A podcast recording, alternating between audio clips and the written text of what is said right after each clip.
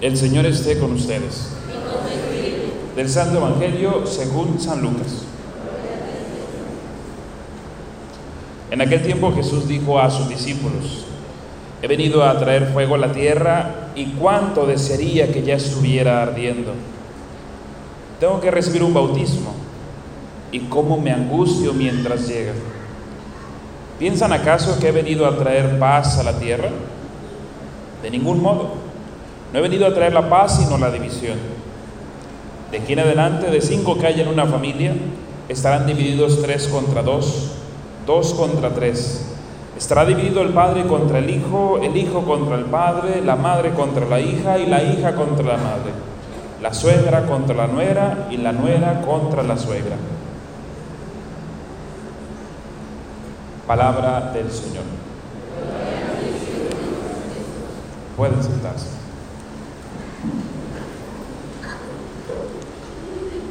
Dicen que la palabra de Dios es viva y eficaz y que no se equivoca. Y aquí nos dice que habrá pleitos entre la suegra y contra la nuera y la nuera contra la suegra. Pues no se equivocó el Señor, ¿verdad? Como Jesús lo decretó, desde entonces seguimos peleando. Ya tiene una excusa. Si le dice a su esposo, ¿por qué te peleas tanto con mamá? Jesús dijo, echan la culpa a Jesús. A lo mejor ya cuando venga la segunda venida se arregla eso, pero por lo pronto ya tiene una excusa, el Señor lo dijo. Pero si escuchamos este pasaje breve, es muy diferente a lo que hemos escuchado en otras semanas hablar a Jesús. Es muy diferente lo que ordinariamente nos dice. Nos dice, si traes un problema con alguien, ve y arréglalo antes de poner tu ofrenda. Perdona 70 veces 7. Ama, sé misericordioso, la paz les dejo, mi paz les doy. Y ahora dice, no vengo a traer la paz, sino la división. División entre la familia. Y quiero que venga y haga un juego sobre ustedes. Parecería, si uno lo escucha así por encimita, que Jesús cambió de un día para otro su discurso y ahora es un discurso muy diferente. Pero tiene un sentido en el contexto en que lo dice y a quién se lo está diciendo. Van de regreso o van de camino hacia Jerusalén. Están los últimos días de la misión de Jesús. ¿Qué es lo que va a encontrar Jesús en Jerusalén? Ese bautismo que está por llegar, que le causa angustia. Es decir, se encamina hacia la cruz, hacia el culmen de su misión. Lo más importante o el centro de su misión es la entrega que hace por nuestros pecados en la cruz y la resurrección. Hacia allá se dirige. Y seguramente no fue fácil para Jesús irse preparando mentalmente. Era Dios, pero a fin de cuentas como hombre seguramente sabía lo que iba a sufrir. Y no era sencillo. Y todo lo que esto implicaba. Pero se encaminaba hacia allá. Y quería preparar a sus apóstoles, a sus seguidores más cercanos, para lo que iba a venir posteriormente a este momento. Si fuera fácil el camino para seguir a Jesús, todos seríamos cristianos. Pero los apóstoles les estaba advirtiendo que el camino que viene es difícil y que no va a haber una paz entendida como ausencia de problemas, sino una nueva manera de vivir su fe, porque iba a haber división, iba a haber una lucha por esta nueva forma de vivir la fe. Muchas personas, tanto en el Antiguo Testamento, en la comunidad judía como ahora, se acercan a Dios como una especie de amuleto. Vengo a la iglesia para que me vaya bien en la vida, Padre. Deme la bendición para que tenga dinero, salud y amor. De tal manera que tenemos aquí gente que viene y le pide a los santos para que le vaya bien. Como si fuera una especie de diálogo mágico. Te prendo la veladora a cambio de que me vaya bien en el trabajo, en la familia o con el amor. De hecho, en la misma televisión aparecen estos este, hermanos eh, separados que dicen, pare de sufrir, venga a la iglesia, ya no va a haber sufrimiento. Uy, así está padre. Yo quisiera una iglesia así. Imagínense que tuviera ese poder para ahorrarles todas las preocupaciones del mundo. Padre, tengo, me van a caer los recibos, me cayeron tres recibos seguidos y tengo que pagarlos el miércoles, ya se me acabó la quincena, ¿qué hago? La bendición. Ay, gracias, Padre. Llegué a la casa y ya estaba todo pagado. Muchísimas gracias, Padre. Me tendría que bendecir yo solo, pero pues así. Padre, fíjese que tengo esta enfermedad. Ay, ya se me quitó, Padre. hasta me siento más joven. Está mejor que el Herbalife su bendición. Oiga, padre, mi marido, nunca le digo que ya no tome tanto. Ya no volvió a tomar, padre, desde que la bendición. Ya dejó de tomar mi marido. Si fuera así de fácil, si fuera así de sencillo arreglar nuestros problemas y nuestras preocupaciones, el templo estaría lleno, pero no estaría lleno de seguidores de Cristo, estaría lleno de gente que está buscando un servicio.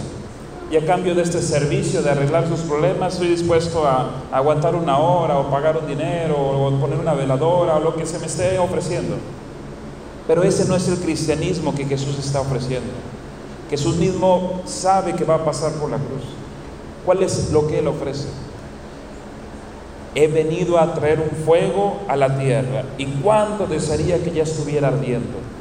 Ese fuego es aquel ardor que está en los corazones de los que conocen y escuchan la palabra de Jesús y se sienten motivados a salir adelante, a enfrentar ese mundo difícil, esas dificultades no porque se resuelvan solas y mágicamente, sino porque Dios los empuja a buscar soluciones para enfrentar esos problemas y esas dificultades.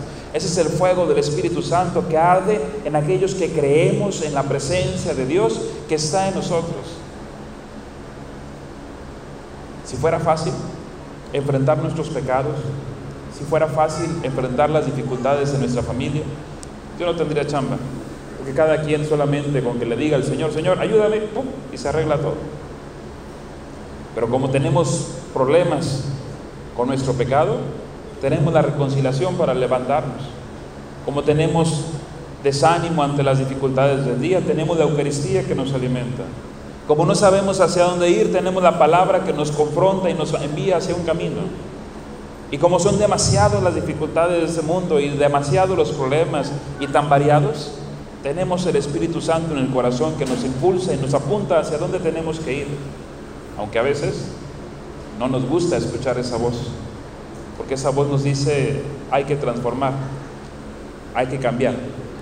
Y para muchos viene esta división que habla Jesús en la familia. Unos se quedarán con los brazos cruzados y dirán, no, mejor seguimos como lo hemos hecho. Así estamos bien. ¿Para qué nos metemos en broncas? ¿Para qué cambiamos si así hemos funcionado? ¿Podemos estar mejor? Sí, pero mejor así lo dejamos. Pero el verdadero cristiano, el verdadero seguidor de Cristo, tiene que tener ese impulso en su corazón de querer transformarlo todo, desde transformando su propio corazón, transformando su familia, transformando su comunidad, incluso su país. Muchas veces en México esperamos que todos los problemas del país, inseguridad, cuestiones de salud, pobreza, corrupción, se arreglen eligiendo a un presidente todopoderoso que tenga la capacidad de transformar el mundo. Pero es imposible que una sola persona pueda cambiar el destino de 120 millones de personas mágicamente. Tampoco podemos esperar que ah, ahora sí la parroquia va a estar mejor porque cambiaron de padres. Tampoco. Un sacerdote por sí mismo no puede transformar una comunidad del solo. ¿Qué se necesita para transformar un país, una parroquia, una ciudad? Que cada uno de nosotros transforme su corazón, tenga ese ardor en su corazón para decir yo quiero cambiar y mejorar las cosas. En la medida que cada uno de nosotros ponga lo que está de su parte, el mundo se transforma. En nuestra comunidad. Imagínense que venga aquí el Padre más santo o el más inteligente, el más sabio. Pero si hay una comunidad que no quiere responder, que no quiere trabajar, que quiere seguir con los mismos esquemas de siempre, pues el padre va a traer muy bonitos planes, pero pues va a topar con pared. O al revés, que la comunidad esté muy ganosa de trabajar y que quiera transformar el mundo. Y el padre, no, no, ¿para qué me meto en broncas? Es mucho trabajo, mejor ahí déjenlo. No se puede. Tenemos que caminar juntos, sacerdotes, laicos, todos nosotros, pero para caminar juntos tenemos que echarnos un clavado el corazón, descubrir qué cosas en nuestro corazón necesitan ser cambiados, confrontados, modificados y pedirle a ese mismo Espíritu Santo que arde en nuestro corazón y nos indique hacia dónde hay que apuntar, qué tenemos que modificar en nuestra vida. Para que una vez modifiquemos nuestro corazón y nuestra vida, ahora sí, el mismo Espíritu nos impulse a enfrentar los problemas de nuestra casa y confrontar a estas personas que están cercanas a nosotros, pero no con un afán de corregir de mala manera, sino de caminar juntos y transformar nuestra vida.